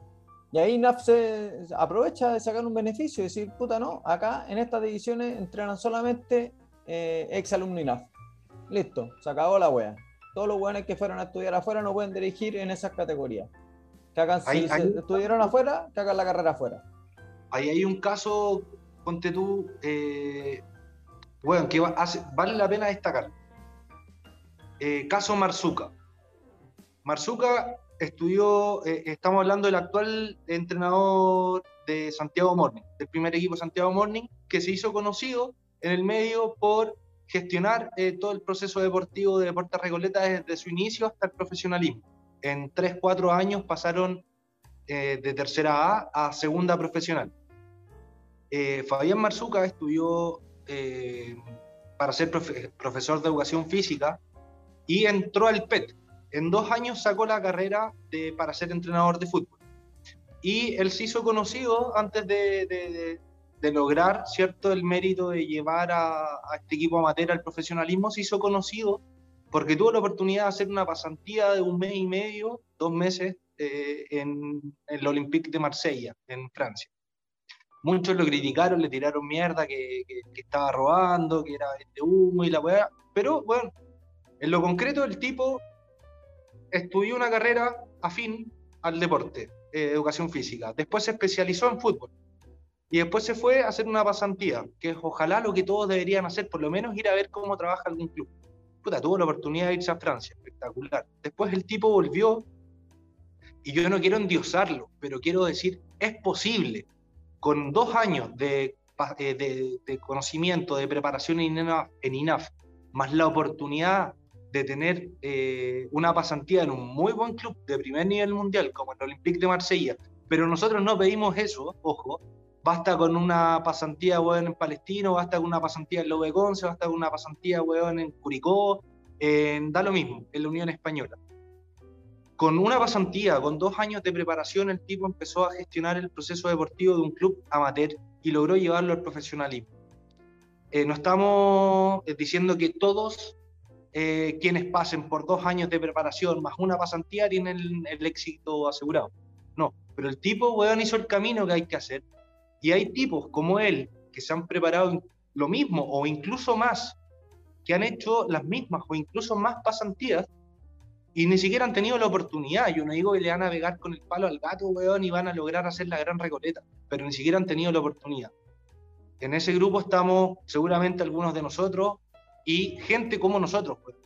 ¿cachai? Como eh, cabros eh, amantes del fútbol que se prepararon y que quieren tener la oportunidad. Y eso, eso sería como el conducto regular que debería tener todo alumno INAF, tener la posibilidad de primero hacer una pasantía, no en el Olympique de Marsella, en Tricolor de Paine, en Curicó, en Mayeco, que te gestionen algo, por último, en algún club, eh, y que te den la posibilidad de trabajar en el fútbol amateur de tu país, como mínimo fútbol amateur. Estamos hablando de tercera B, de tercera A.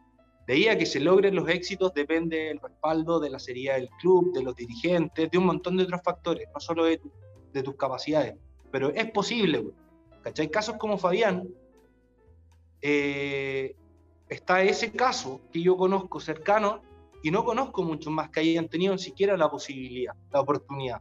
Te podría hablar de que conozco a 10 hueones que lo hicieron y que no la lograron y que les fue mal y que quedaron en el camino y que por eso el INAF tiene mala, mala fama. Pero, o sea, hueón, perdónenme, pero son re pocos los, los que tienen la oportunidad de ser promocionados, promovidos, perdón, desde una categoría a otra y mantenerse en el club en el que están, sin que llegue el argentino, como dice Nico, y te saque, weón, porque el dirigente confió más en un extranjero que en tu propio trabajo.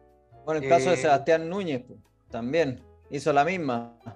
Estudió en INAF, se fue a, recorrer Europa y llegó a agarrar un equipo en Bolivia e hizo carrera en Bolivia. Y acá en Chile no lo pesca nadie y el weón ha hecho puta, una carrera demasiado buena allá, eh, subiendo equipos, categorías, ¿cachai? Eh, siendo campeón como ayudante. Puta, ha hecho weón la raja y, y en Chile no lo pescan, pues, weón, y una El mierda. Nico, seguramente si se hubiera quedado en Chile a lo mejor se hubiera perdido. Totalmente. Se va, yo quiero se poner- va- se va a cortar, se va a cortar, así que volvamos al, al mismo link. Dale. Quiero, quiero volver con una anécdota cortita para hacer la comparación entre los profesionales que, que estamos hablando. Dale, volvemos al tiro. Y, dale. Ya. Entonces, ¿en qué, en qué quedábamos? Anécdota. La anécdota. Anécdota de Marcelo. Sí, cortito. Es que puedan, ah, eh, viene al caso con esto que estamos hablando, porque describimos eh, el caso de, puta, del, del fútbol profesional, de, del labor del INAF y de lo que pasa, según nuestra visión, en el, al momento de tratar de ingresar al fútbol pro. Pero hay otra arista que me, me ocurrió una experiencia este, en este mes que, que estuvimos parados y que me gustaría compartirla con ustedes eh, que contrasta con, e- con esta situación de, de INAF y de, de la oportunidad laboral.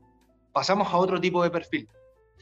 De no que el del, del weón que prefiere contratar al extranjero y que no le da la oportunidad al técnico chileno, sino que del weón rata que trata de pagar lo menos posible para tratar de lucrar con el fútbol y con el sueño de un montón de cabros chicos y e- es capaz de levantar una academia ojalá con puros alumnos en práctica, ojalá con hueones que hayan estudiado uno, dos, no más de tres años, porque si no, en el cuarto ya tiene el título y me sale muy caro.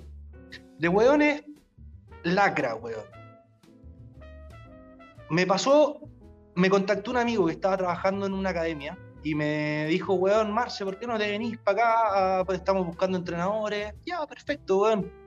Fui a ver un entrenamiento citado por él y me encontré con que estaban haciendo una prueba masiva.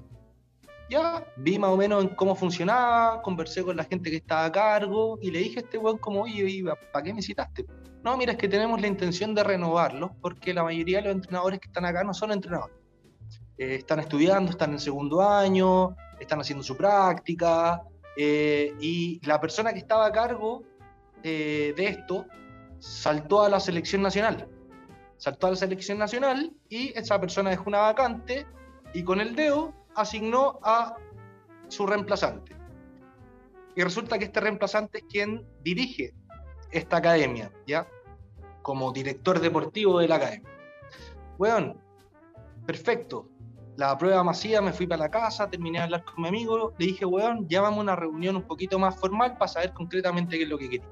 Pasaron dos semanas, me llaman una reunión a través de, de Zoom y eh, cuento corto, nos reunimos 30 minutos, me hicieron un par de preguntas para cachar más o menos el perfil de persona con el que se estaban topando. Y llegó el minuto de concretar la weá, yo soy súper práctico, y fue como ya, ¿y, y qué es lo que necesitan? ¿Qué serie? Eh, ¿Para qué serie están buscando entrenador? ¿Qué días? ¿En qué horario? Como vamos a lo práctico. No supieron decirme. Fue como, me llamó la atención, fue como esto pueden... Ya fui a una prueba masiva porque me citaron, asistí a una reunión online, no pasó nada. Dije, bueno, será. Lo pensarán ellos después de la reunión y tomarán una decisión y supongo que me la comunicarán. Pasaron dos semanas y me citan a cancha. Me dicen, weón, queremos que vengáis a hacer una prueba. Te queremos evaluar. Ya, perfecto. ¿Cuántos alumnos hay? ¿Para qué serie sería? Me conseguí esa información y llegué con, una, con todo planificado para hacer mi entrenamiento. Y dije, weón, me puedo encontrar con dos situaciones. O que me hagan ayudarle a un entrenador y el weón me diga, weón, ayúdame con el calentamiento y que trabaje 10, 15 minutos, o que me pasen una serie y me digan, bueno, ¿sabes qué?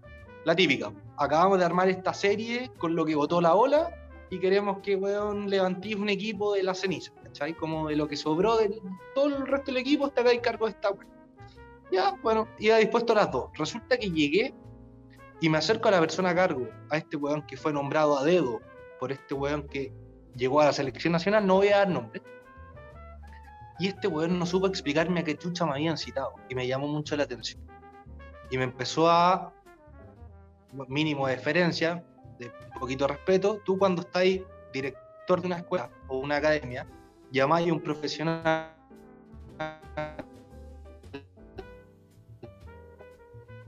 para que venga y que haga, mínimo. Bueno, dio la Espérate, indicación al frente espérate. Espérate dos segundos. Repite, Dime. repite lo que acabáis de decir porque justo se me, se, se me quedó como un poco pegado. que en el fondo, si tú estás a cargo de un, de un proyecto deportivo y estás buscando un profesional para, para que trabaje en tu academia, puta, habláis dos minutos como mínimo con él y para solicitarle como, weón, te vaya a hacer cargo de esta serie, son niños de tal y tal edad, yo necesito que hagas esto, trabajamos con esta metodología, el weón me podría haber dicho, weón, nosotros trabajamos con FIFA, y la hora y media dura la sesión, hora y media queremos que hagáis método FIFA, o Pregunta- analítico, Pregunta, no ¿este, su- ¿este sujeto estaba en la reunión por Zoom contigo o no tenía idea? No, no, no tenía idea. No tenía idea. Pero es el weón que la lleva en, en términos de cancha y planificación. Y ya me llamó la atención. ¿Es entrenador ese weón? Espérate, espérate, espérate. Se supone que sí, es el director deportivo. Entonces ya me llamó la atención porque dije, este weón me está conociendo y me dice, ven una prueba y me, me da las instrucciones de lo que tengo que hacer al frente de todo el mundo y súper enredado y mientras me hablaba a mí le hablaba, al, le hablaba al otro y al otro entrenador y nadie entendía nada. Entonces yo dije, ¿sabes qué? Eh, Juanito, puta, ¿podéis venir un poquito en dos minutos? Conversemos.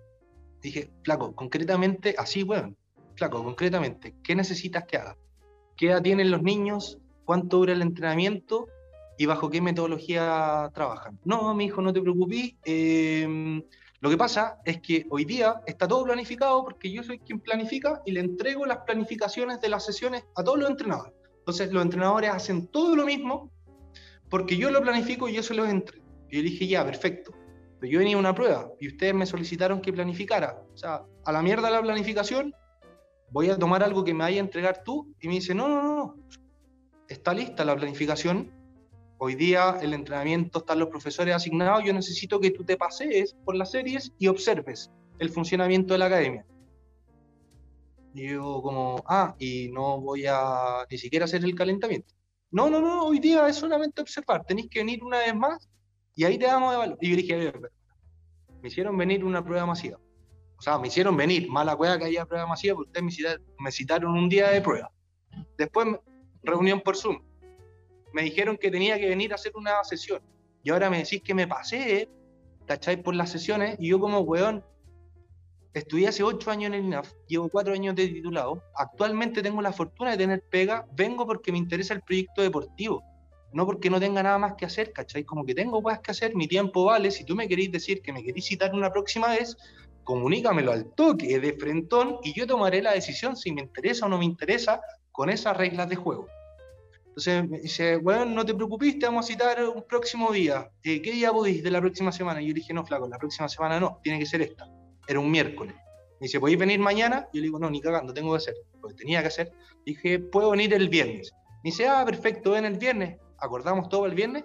Y me dice, no, el viernes tenemos partido, weón. Vayan a ir a puro parar el dedo. Y yo como, ay, ya me estáis guayando. Weón, poco serio, weón. Estáis buscando un entrenador hace un mes ¿cachai? No eres capaz de darle cinco minutos en cancha para evaluarlo, para ver si el buen te sirve o no te sirve. Cuento corto, esto antes de empezar el entrenamiento. Dije, muchas gracias, weón. El weón me dejó hablando solo todo Así que llamé a mi amigo, que mi amigo es una persona que trabaja como parte administrativa de todo esto, weón. Fúnate, fúnate a la academia, weón. No, no, pero espérate, espérate, espérate. No, para sí, me, me lo merece, weón. Ese concha su madre también. Y llamo, espérate, no, sí, espérate el remate, weón. Y llamo a mi amigo y le digo, oye, weón, antes de empezar el entrenamiento al cual me habían citado, y le digo, ¿sabéis qué, compadre? Mira, acaba de pasar esto, me llama mucho la atención en mi experiencia, porque yo ya trabajé en una academia de mierda como ese y me fui porque no quería seguir trabajando con weones como ese. Dije, en mi experiencia, esta weá, cero deferencia, cero empatía, puta, una falta de respeto tremenda porque me han citado tres veces, weón, y me han hecho en el Club Palestino, en el Club Palestino, ¿no? En el Club Palestino, justamente. Esto, ya sé cuál es. Entonces le dije, weón, ¿sabes qué? Dime qué es lo que quieren para yo tomar la decisión y ver si me interesa o no me interesa, porque sabéis que parece que yo ya no quiero trabajar acá, antes de empezar el entrenamiento. Y le dije, respóndeme por favor, este weón con el que acabo de hablar, el directivo de todo esto, ¿es entrenador de fútbol o no es entrenador de fútbol? Me dice, no, es, es estudiante. Y yo, ¿cómo, ¿cómo estudiante? Sí, weón, va en tercer año. No ha terminado la carrera. Concha tu madre, tienen a cargo de una academia prestigiosa, se encargan de enviar cabros a Estados Unidos, weón, para becas deportivas, y tienen a cargo a un pelotudo, por independiente que el weón sea estudiante o no, pero es un pelotudo que de relaciones humanas no, no tiene puta idea de habilidades blandas, de conversar con un weón y entregar un mensaje y que el weón reciba ese mensaje, no es capaz de hacer esa weá. Entonces, si Eh, ya... ese Sport tema- A. Sport A. Ahí Ustedes completen la. La No, no oración. a La oración. Pero, oración con- mira, Marcelo, encuentra el Pero mira, pasa- Academy, pasa- Academy. Dale, dale. Pero Una mierda la wea. para cerrar, el tema es que pasamos de, de los weones, de los exfutbolistas que acaparan todas las plazas laborales, a esto otro, po. A weones que gestionan un negocio, porque es negocio para ellos, porque no están ni ahí con que el cabro chico, weón, se desarrolle bien o no, ellos quieren que la weá sea rentable y que como mercado, que, como, que funcione bajo las leyes de mercado, y si pueden tener, weón, a un weón trabajando por 10 lucas, lo van a hacer. Si pueden tener un weón cobrando 10 lucas y que parezca que toda la sesión sale espectacular, lo van a hacer. Les importa una callampa si la persona a cargo sabe o no sabe, ¿cachai? Y de ahí para abajo, si el tema, si la manzana podrida, la principal, la cabeza, está podrida, de ahí para abajo el cajón, ya te lo encargo. Entonces, eso es mi cierre porque tenemos que contrastar ambas realidades.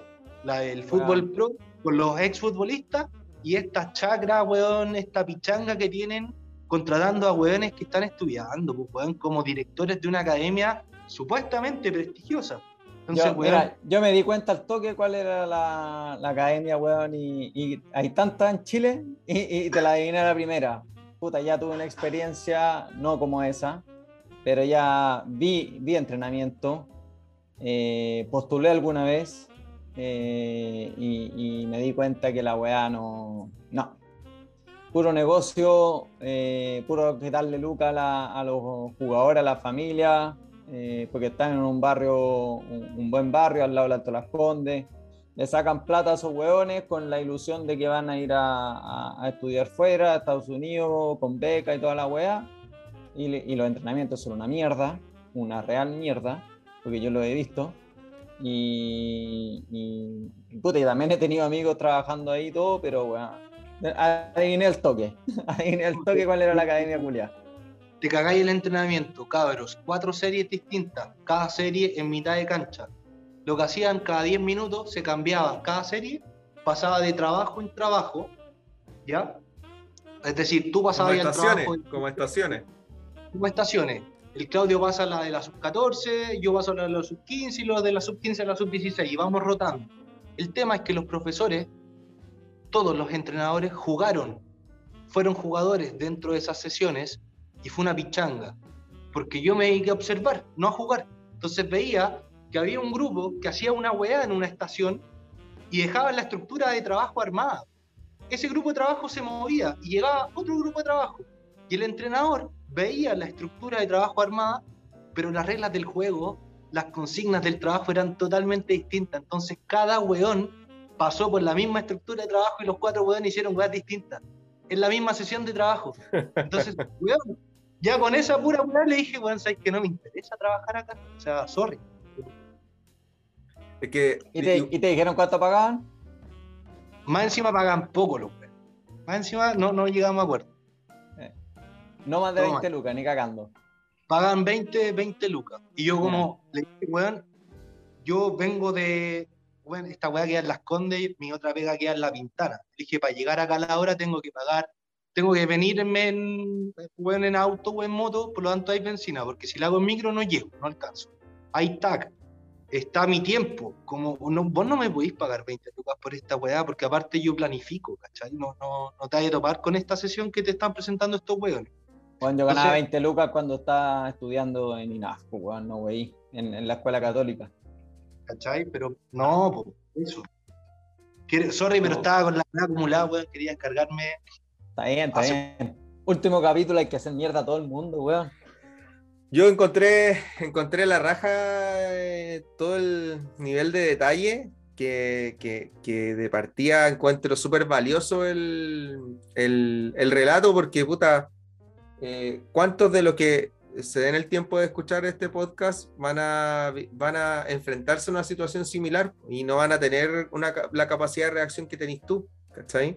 Que muchos van a verse envueltos en esa situación y por ganar experiencia o por necesidad, van a tener que acceder y van a te- tener que bailar la música de, de- de ese tipo de, de- de- de academias que, que, al igual que en otra otras muchas áreas de, nuestra sociedad, puta, terminan por privilegiar el, el lucro por sobre la calidad de lo que estáis haciendo, ¿cachai? Em, creo que evidentemente los dos extremos son dramáticos. Tenéis por un lado eh, el abandono en términos de, de- no sé, no sé cómo llamarlo, no sé si, no sé si puede haber una legislación o, o si hay una supervisión en cuanto a la impartición de la, de la, de la profesión, ¿cachai? O sea, eh, yo no sé hasta qué punto puede ser posible, porque es posible, eh, contratar hueones que, que, que no tengan ningún tipo de formación para ejecutar una tarea a la que no están preparados a hacer, ¿cachai? Eh, por otro lado, estas asignaciones a dedo eh, no me sorprenden en el país del, pituto, como dijiste tú hace un rato. Eh, en, otra, en otra perspectiva también, eh, a mí particularmente, eh, desde un punto de vista súper romántico, me molesta cuando se utiliza algo que es una pasión y que es una cuestión que, que uno intenta y que por lo menos yo me metí a estudiar con el, con el, con el afán y con el ideal de, de entregar algo, no de recibir todo, ¿cachai? Eh, de dejar algo, de tratar de contribuir, de tratar de que de, que de algún modo eh, mejorarle eh, tan- la vida a las personas que tú dirigís, porque en el fondo de eso se trata, ¿cachai? O sea, se trata de que a través de, de- de- de lo que nosotros sabemos hacer, poder llevar a un grupo a conseguir un objetivo, ¿cachai? Entonces hay gente que, inescrupulosa que utiliza esta, esta herramienta eh, aprovechándose la necesidad de mucha gente, porque quizás para nosotros esas 20 lucas es poca plata, pero hay gente que, que no lo es, ¿cachai? Entonces, eh, sí se van a sacar la mierda viniendo desde donde sea para tratar de tenerla, ¿cachai? Y, y por otro lado se van a ver enfrentados a una situación en donde a mí me cuesta creer que alguien, eh, teniendo el cargo que tiene ese tipo, se dedique a planificar. Probablemente esas planificaciones hayan quedado de tiempos anteriores y, y que esas planificaciones obedezcan a, circunstancias que, que en este momento sean necesarias de hacer, ¿cachai? O sea, que, que en el fondo eh, los profes vean que en el, sobre la misma marcha es posible modificar ciertas tareas o que lo- lo- los chicos que están ahí no dan el ancho con la tarea o quizás dan el ancho y ya es muy, es muy restrictiva. Entonces, todas esas cosas que uno ve cuando tiene experiencia, cuando uno ya maneja eh, la profesión y ya sabe de qué se trata, son cuestiones que en la misma circunstancia uno puede ir modificando, pero si tú me decís que, que, que los chicos que estaban dirigiendo cada categoría eh, dirigieron y utilizaron cada una de las tareas a su gusto, a su antojo, y más encima no había ninguna directriz porque ellos mismos eran parte de la misma tarea, en el fondo eh, lo- quizás estamos siendo injustos porque estamos evaluando un solo día, no, no tenemos mucha certeza. Yo, la verdad, a diferencia de ustedes dos, no conozco la academia salvo de nombre y salvo porque yo sé cuáles son las personas que están eh, involucradas dentro de esa academia, las conozco. Eh, de hecho, sé quién es la persona que estaba antes dirigiendo esa academia. Entonces, eh, particularmente a mí lo que, lo que sí me, me- me provoca eh, como mucha amargura es esta práctica de- de- de- del aprovechamiento, esta práctica de la utilización de los, de los sueños de ciertas personas, porque todos los que entramos al fútbol o a cualquier otra carrera, eh, lo hacemos con el sueño de tratar de, superar etapas y lamentablemente estos hueones se aprovechan de eso pagando una miseria eh, teniendo condiciones laborales que lamentablemente van a ser súper lamentables porque las personas que están a cargo, como dices tú, no tienen ninguna habilidad blanda como para poder eh, dirigir, gestionar o coordinar siquiera o liderar un proyecto. Porque, no sé, mínimo si te citan a una intervención o si necesitan a una entrevista que te traten de la manera que, que- que se te debe tratar y que tengan los objetivos claros. Eh, o sea, a mí la verdad es que escuchar la historia, además de, de parecerme muy fascinante, me, me dio pena, weón, porque em, me imagino que si me pongo en el lugar de todo lo que hemos conversado durante toda esta temporada, y me imagino que si los tres nos pusiéramos con una academia, el día del pico funcionaría de esa manera, ¿cachai? Pero hay gente que tiene los recursos, hay gente que tiene la posibilidad de, de- de hacerse de este tipo de negocio y, y se pasa por la raja principios, valores, ética eh, y un montón de otras cosas más solamente por el hecho de que el fútbol es pasión de multitud y con eso eh, pasan a llevar eh, no solamente los sueños de nosotros como profesionales o como, como profesionales en formación, sino que también la de esos chicos que pretenden algún día llegar a algo. ¿Cachai? Yo no, ¿Cuál es eh, lo que, lo que tocamos en, en el live del otro día? Somos muy poco futbolizados. Y al, al tener a un jugador que no entiende que lo que le están haciendo es malo, no va a haber nunca un problema a nivel dirigencial del dueño de la academia, el dueño de la escuela, el dueño del club, en tratar de mejorar. Porque si el jugador dice, puta, la weá que me están haciendo es como el pico, porque entiende que el weón no sabe nada, el entrenador no sabe nada, ahí se van a empezar a preocupar. Pero como el jugador no es futbolizado, no sabe, no tiene idea y, y hace una pichanga que es lo que le gusta, que pero de fútbol no tiene idea, el weón no se va a quejar y va a ir a, a pagar mensualmente su membresía, su weón, todas sus weas por el campeonato que esté, la wea que sea. Y, y- y el negocio va a seguir rodando y funcionando porque no somos futbol- futbolizados. Acá Sobre- en España eso no pasa. sobre esa, ¿Cachai? sobre esa misma, sobre esa misma weá que estás diciendo tú, Nico, tengo dos preguntas. Eh, La primera, eh, Marcelo, cuando, cuando estuviste presente en la, en la prueba eh, masiva, ¿de qué se trataba más o menos esa prueba masiva? Esa es una pregunta. Y la segunda es, ¿qué les parece a ustedes, por ejemplo, el ruido que provocó en su momento, de acuerdo a lo que tú estás diciendo, Nico, que generó Claudio Bravo cuando dijo que quería tener entrenadores de porteros de calidad porque lo que le estaban ofreciendo dentro de la selección no eh, cumplía con los estándares de elite.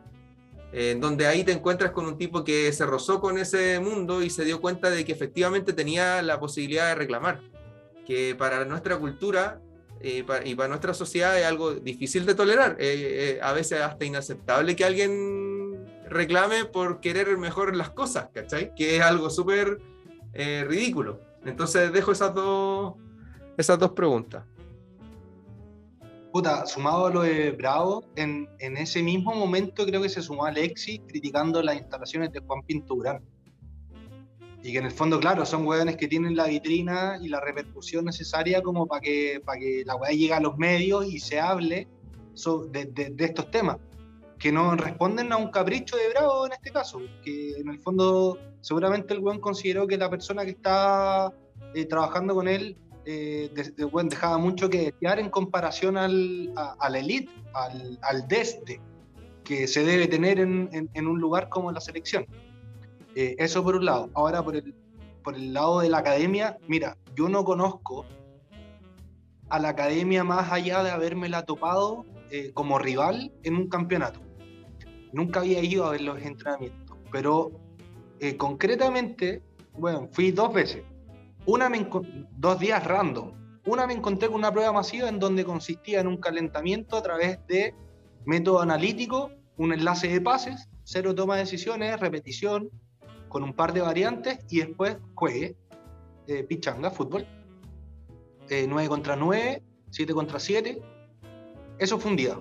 El día siguiente, o sea, el día, no al día siguiente, la siguiente vez que fui, random también dentro de este mismo mes, cuatro estaciones en donde los profes eran parte, eran jugadores, y cada profe terminó haciendo la weá que quiso dentro de las estaciones porque la planificación no estaba lo suficientemente clara. Y me citaron un tercer día. Y yo, antes de que llegara ese tercer día, yo le dije, ya sabes que no me interesa participar de esta weá. Y ese tercer día era un partido. Entonces fui tres veces. Una, no se entrenó porque hubo prueba masiva. Otra, el entrenamiento fue un fiasco porque lo de las estaciones lo acabo de comentar. Y el tercer día era un partido. De esas tres veces que fui al azar, no hubo ninguna sesión. ¿Cachai? Hubo una que era un entrenamiento, pero que los profes eran jugadores, que, weón, que la estación, que no, o sea, no, no te podría decir que vi una sesión de entrenamiento en esos, cuat- en esos, en esos tres días. Fui dos y me citaron un tercero que no quise ir porque era partido. Insisto, pero tres sesiones en un mes que te topís con eso ya es mucho. sí. Fueron días al azar, ¿cachai? No fue como que yo haya planificado ir en los días en donde ellos no entrenaban. Pues, ¿sabéis qué? Espérate, me acabo de acordar. de- y, y, puta, llevo años eh, hueveando con un amigo, con, con Julio Contreras. Puta, que vemos siempre una misma publicación, que es de el hermano de un exfutbolista. Ahí, para no decir nombres ni nada, pero también tiene su, su escuela de fútbol, academia, no sé, en el, en el barrio alto. Y el weón siempre publica la misma mierda. Que buscan un- a un practicante que haga todo que el weón reciba la, porque es de fútbol femenino, que reciba a la jugadora, que puta le haga la- los cobros, que entrene a la arquera, que recoja los materiales, que se lleve los materiales en el auto, que o sea, tiene que tener auto, eh, y le pagaban, creo que era 100 lucas mensuales. Y dice, si a los tres meses, onda, tres meses de prueba, eh, hay, hay buena conexión, el sueldo sube a 300 lucas. Dale, tú decís, la raja, pero ¿sabes qué? Yo por años, años, cada tres meses veo la, la publicación ahí. Cada tres meses sale de nuevo. Bueno, fijo, y, y ya empecé y nos cagamos la risa porque nos mandamos con, con este weón la weá. Oye, volvió, volvió esta weá y, y tres meses, cada tres meses. Entonces, pues tienen a un weón, un junior, haciendo absolutamente todo por 100 lucas. ¿Cómo se llama? ¿Cómo se llama ese juego? Ese juego donde te ponen como unas plaquitas escondiéndote un El, mono. el- el- esa weá que está- el pepito paga doble. Esa es, la, esa es la estrategia que ocupa el weón. Así como que Sí. te hace creer de que te vaya a ganar las 10 lucas, pero en el fondo todo es un fraude. ¿Cachai?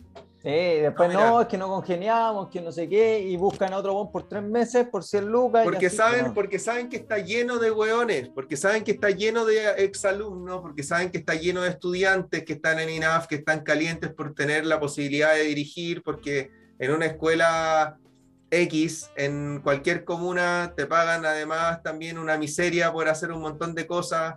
eh, porque Oye, la- este, la gente- capítulo, este capítulo podría llamarse La Funa. La Funa Masiva. Sí. Una weá así. Porque- Está bueno el nombre, weón. Es que sabéis que a mí me molesta que, que existan carreras en las que las personas puta, destinen su tiempo para prepararse, para estudiar, que no dudo de ninguna de las personas que ingresamos eh, para esto, eh, pero que si yo, por ejemplo, no tuviese de la mano otra carrera, yo me cago de hambre, pues, weón. el día del pico podría estar haciendo esto que estoy haciendo ahora. ¿Cachai? Porque si no tuviese una herramienta que me permitiera poder desenvolverme y trabajar en otra cosa, eh, haría lo que me pasó cuando dirigí en tercera, que tuve que trabajar como Uber. ¿Cachai? O hacer cualquier otro sacrificio que, que lamentablemente te quita tiempo para poder dedicarte al 100% a, a, a tu profesión, a tu trabajo.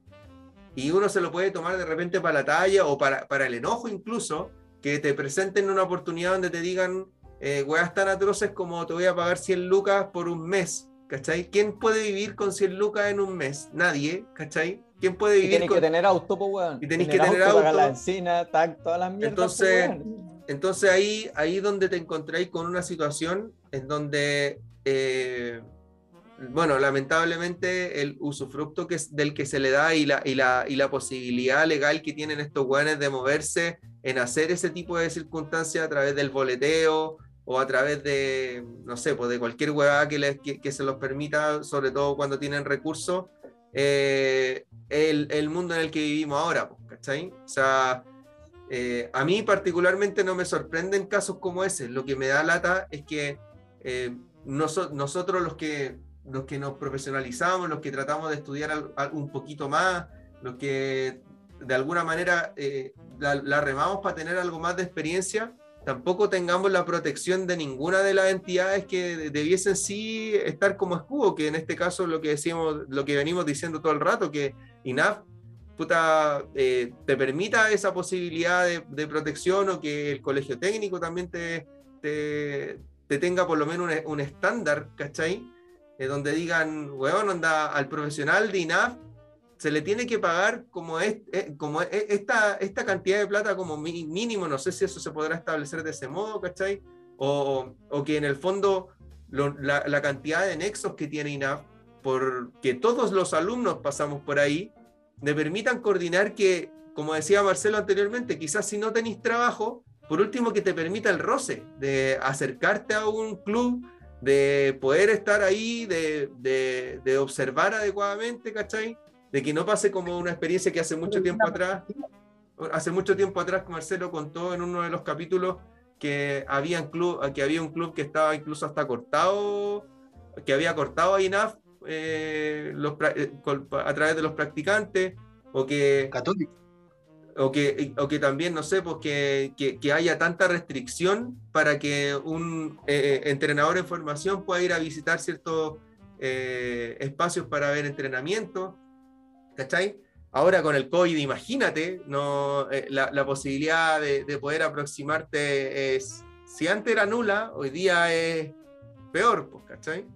Entonces, ¿qué es lo que, qué es lo que, va, lo que, lo que se va a hacer en eso? Es bastante indescifrable, o cuál va a ser el futuro de la profesión en esto. Puta, ¿Sabéis qué? Yo creo que, y, y- y yo quiero tener de invitado a, a dos escuelas, dos academias que, que hacen las cosas bien. Yo, Marcelo, te quiero preguntar, ¿esta academia contaba con psicólogo, nutricionista, preparador físico, alguien anexo a, a los entrenadores o no había nada? Había un estudiante de preparación física y nada más. No había Y- y- kine, no había nada. Parece que había un weón que hace- eh, pretende en unos cinco años más estudiar psicología deportiva y había otro que quizás el próximo año entra a estudiar weón, alguna weón. Eh, no, un guante de primero medio también. Claro, Eh, que ya quizás mejor entra a estudiar entrenador.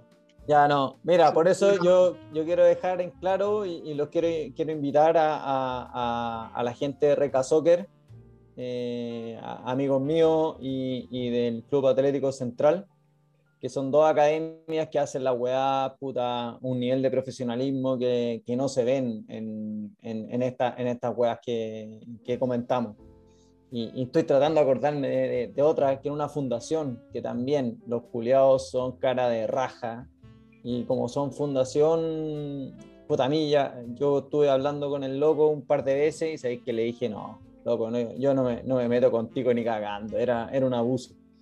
Y, pero no me acuerdo, no me acuerdo el nombre de esa, de esa, de esa fundación. Pero está lleno, está lleno de buenos que hacen la guas con el pico, pero también hay quienes hacen la guas bien. Y, y yo quiero invitarlo después a, a- algún capítulo de la segunda temporada a, los de Reca Soccer y al, y al Club Atlético Central para que ellos nos cuenten cómo, cómo hacen ellos las cosas, porque trabajan con psicólogo, con preparador físico, con nutricionista y, y con lo, yo creo que con muchas menos lucas que los que, que trabajan allá en, en el Palestino, en, en cerca de San Carlos Coquindo, que era la otra, y, y así está lleno. O sea, eh, Me parece, me parece una, una súper buena idea esa para, para dejar para como... contrarrestar, sí, para contrarrestar, claro. la forma. Porque Oye, se pueden hacer las cosas bien. Oye, vayamos, cer- cerremos el capítulo, pues, weón. Ya, yo creo que le Sí. dimos, le dimos una vuelta súper interesante a, a la temática, hablamos de caleta de cosas, eh, y creo que, que fue en parte como la, la- esencia que tratamos de darle al podcast en sí, con el propósito de tratar de compartir distintas visiones, los tres si bien es cierto, nos ponemos de acuerdo en hartas cuestiones, hay otras que, que por nuestra vivencia y por nuestra forma de ser también discrepamos y que, y que eso ha hecho súper rico eh, el flujo de la información que hemos tenido. Y eso también nos ha permitido poder conocer las cosas que te pasan a ti en España, Nico, lo que me pasó a mí en mi experiencia en su momento y lo que eh, Marcelo comparte como por ejemplo ahora. Entonces, yo la verdad que eh, es súper extraño estar cerrando la primera temporada, habiendo empezado la segunda, pero, pero yo me siento súper contento de haber logrado reunir a este equipo, habiendo hecho, ¿cuánto? 16, 17 capítulos de una tirada en menos de un año y, y que, y que cada uno de ellos tuviese el nivel de contenido que tuvo, así que aprovecho la instancia como para agradecerle a los dos la disposición, el tiempo dedicado y puta, también todo el, esfuerzo que le pusieron en cada una de sus situaciones. Tú, Nico, por estar hasta la hora del pico a veces eh, grabando. Y tú, Sí. Marcelo, también por, por todas las preocupaciones y, y cuestiones que tuviste durante este año en materia laboral y personal. Eh, creo que pese a no ganar ni uno y a que a veces incluso hasta nos cagamos de risa porque esto se ha transformado más en un espacio que, que, que nos libera a nosotros que finalmente Mira, y lo más divertido, lo más divertido que lo más divertido que la única persona que ganó plata con esto fue la amiga Marcelo que nos hizo el, el diseño de, de, de- Y de algo que de- ni siquiera la usamos. portada, que ni siquiera lo usamos. Una wea, pero tremendo.